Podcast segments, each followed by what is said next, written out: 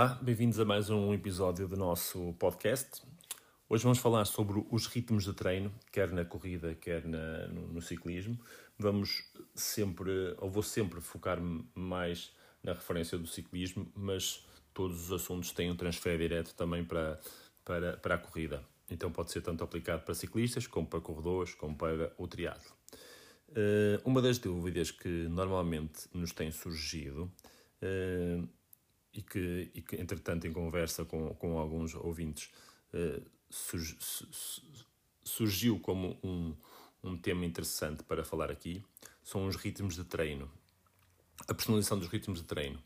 Isto porque, normalmente, uh, ou melhor, antigamente, os ritmos de treino eram baseados uh, na frequência cardíaca, na frequência cardíaca que era baseada em fórmulas que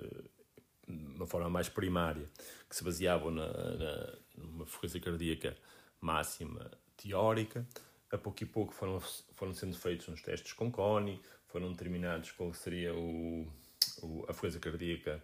uh, máxima e ao linear, e depois foram, foi surgindo métodos mais avançados, como os testes de lactato, os testes de VO2 máximo, onde já era possível determinar a frequência cardíaca máxima com precisão e a frequência cardíaca ao limiar, bem como a potência ou, no caso da corrida, o, ritmo ou o pace ao limiar anaeróbio. Uh, à medida que, que fomos, que, que, as coisas foram evoluindo, foram-se decompondo os ritmos de treino em sete níveis principais, isto no, mais propriamente no ciclismo, no atletismo é ligeiramente diferente, mas não muito, e sete treinos de, eh, de que, que, foram definidos para o ciclismo foram depois uh, evoluindo para oito, ou seja, surgiu ali um, um nível de treino intermédio entre o nível 3 de endurance e o nível 4 de limiar anaeróbio, chamado o sweet spot, a zona doce, a zona onde o, o trabalho para evoluir no FTP, para evoluir na endurance do atleta, é mais, é mais eficiente. Isto, este nível de sweet spot surgiu, como já se falou aqui num outro podcast, derivado de, de dos testes normalmente uh, o FTP, o termo FTP suscitou, uh, por ser um termo comercial, a, a, a, que os atletas recorressem a um teste de FTP de terreno teórico que as próprias marcas foram quase que eh, obrigadas ou, ou levadas a, a criar esse, esse tipo de teste para ser um teste fácil para os atletas fazerem, para usarem o FTP e para comprarem potenciómetros. E a pouco e pouco foi-se verificando que esse FTP era demasiado ou era muito sobrevalorizado. E então, a nível científico, foi sugerido que criasse um nível de sweet spot para levar os atletas a treinar uma intensidade ligeiramente mais abaixo para compensar os excessos desses testes que, que pronto, entretanto, deixaram de ser usados para, para a avaliação de atletas e que e assim precaviam uh, o desgaste do atleta. Contudo, e, e, o, e o tema do, do, nosso episódio de hoje era que esses ritmos de treino, os, os tais uh, ou oito níveis de treino com o sweet spot, são baseados com, uh, em percentagens de, de, de, intensidade em função do FTP. Ora bem, uh, olhando para isso com, de uma forma mais uh, rigorosa, o que é que nós verificamos? Para treinar o FTP, uh, eh, é serve perfeitamente, ou para treinar o sweet spot, porque são as zonas que se trabalham ali em cima do FTP, que é determinado, ou ligeiramente abaixo. Contudo, para trabalhar endurance, para trabalhar o, as zonas aeróbias, recuperações, para trabalhar o VO2 máximo, as coisas já não são tão lineares. Já não podemos dizer que para trabalhar o VO2 máximo, eu devo trabalhar a 120% do FTP. Isto porque o meu FTP pode ser a 80% do VO2 máximo, o FTP aqui do meu vizinho pode ser a 70% do VO2 máximo, e o FTP de outro, de um atleta mesmo a sério, não, não um atleta tão, tão, tão banal como nós, pode ser a 90% do VO2 máximo. Logo,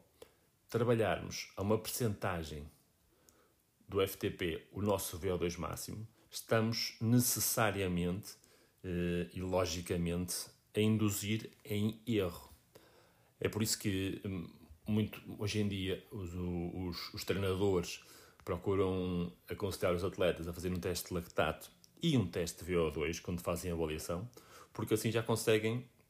despistar não só com exatidão onde é que está o VO2 máximo, onde é que está o FTP, mas também as zonas aeróbias e, e por aí conseguir limitar ao certo as zonas em que ele deve treinar. Isto porque um atleta com mais ou menos experiência também vai ter zonas 2, zona 1 e zona 3 completamente diferentes uns dos outros. Contudo, eu até nem treino muito ciclismo, até posso fazer mais corrida, por exemplo, que é o caso, e acabo por ter um FTP até à volta dos 300 ou 310 watts, vamos supor. Uh, e há um atleta que até treina bastante, que tem uma boa resistência, treina todos os dias no ciclismo, uh, é mais leve do que eu, mas tem um FTP também à volta dos 300. Ou seja, para ele, as intensidades abaixo do FTP são, de uma forma lógica, são completamente diferentes das minhas. Porquê? Porque ele tem mais especificidade na, na, na modalidade, está mais habituado e, logicamente, vai ter outro tipo de eficiência em intensidades inferiores e mesmo superiores. E o que é que acontece? Se tivermos os dois mesmo FTP, as zonas 2, a zona 1, a zona 3 vão ser exatamente iguais para mim e para ele. Ou seja,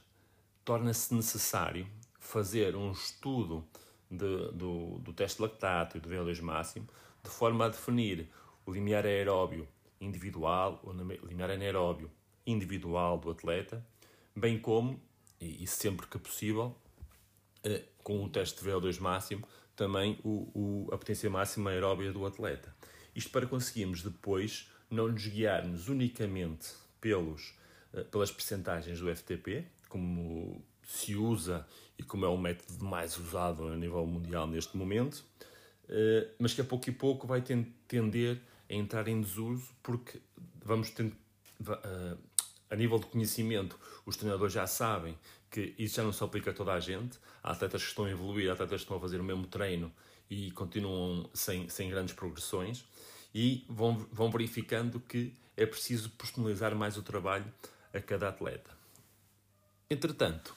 uh, há meio anos atrás surgiu um novo conceito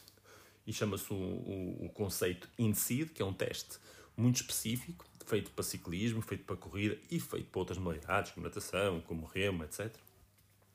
E o próprio teste, uh, por ser tão específico e por analisar não só a capacidade de esforço no, no FTP, acima do FTP, com intervalos diferentes,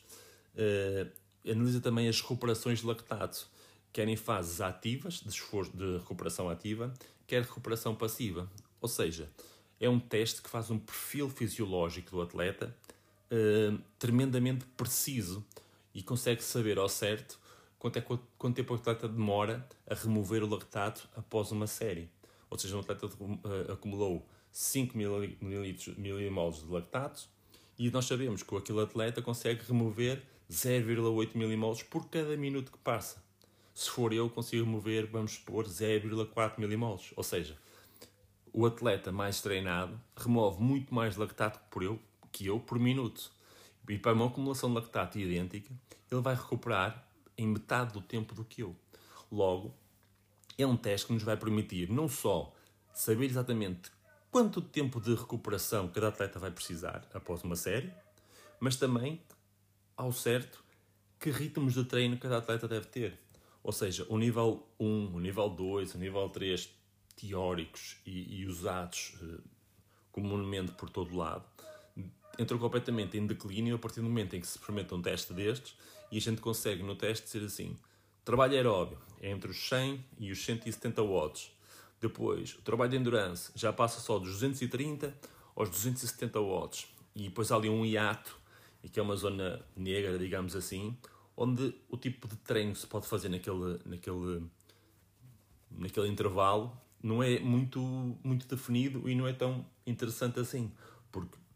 para, aquele, eh, para aquelas intensidades, o que a gente vai procurar mesmo trabalho específico de recuperação, ou trabalho aeróbico, é uma intensidade Y. Quando queremos trabalho de endurance, uma zona alvo uh, X, quando queremos recuperar o lactato promovido, produzido durante uma série, a uma intensidade também específica, porque o próprio teste consegue nos dizer opá, tu a 200 watts vais remover muito mais lactato do que a 150 watts ou a 100. Uh, a zona de limiar anaeróbio, logicamente, é mais fácil de terminar em qualquer um dos processos de, de níveis de treino que nós temos, de cálculo dos níveis de treino. E depois, mais interessante ainda, é que este tipo de, de avaliação, a avaliação em si que estou a falar, é tão específica e, e, e termina um perfil fisiológico tão avançado que nos consegue dizer exatamente para um trabalho de VO2 máximo uh, a potência que temos aqui, como é lógico, e em função dessa impotência, quanto tempo o intervalo de treino deve ter. Por exemplo, a gente sabe que a nível de, de, de, programação, de planeamento do treino, que o, o treino nível 2 máximo podem ser intervalos entre 1 e 4 ou 5 minutos. Mas ele vai nos dizer, o próprio teste, que para 1 minuto temos que, eu tenho que treinar a 420 watts, mas se for para 2 minutos já devo treinar só a 405 watts, se for 3 minutos a 390 e assim sucessivamente e a gente consegue saber ao certo, ou melhor, conseguimos planear com, detalhe, com certeza, eh, zonas de treino, eh, tempos de treino específicos para cada atleta, promovendo o sucesso não só na tarefa, portanto, a conseguir fazer a tarefa com, com sucesso, mas também que essas tarefas eh, deem realmente resultado e consigam levar o atleta para um patamar de rendimento superior. Por isso, em termos de ritmos de treino, temos os níveis standard, que a pouco e pouco, cada vez mais, são personalizados em função do atleta, porque a gente usa muito o trabalho de FTP e depois as zonas de treino acima e abaixo do FTP já são depois muito personalizadas pelo treinador. Eu já não uso esses ritmos de treino também já há alguns anos, já por isso mesmo, já fomos personalizando em função das necessidades de cada atleta. E agora mais personalizamos ainda porque temos o teste em si e conseguimos uh, um trabalho ainda mais personalizado, mais detalhado e que nos vai dar também mais resultados, como é óbvio. Espero tenha-vos ajudado a compreender um pouquinho mais os ritmos de treino e que, os mesmo, que as mesmas dicas sejam boas para vocês evoluírem nos treinos nos próximos tempos. Obrigado.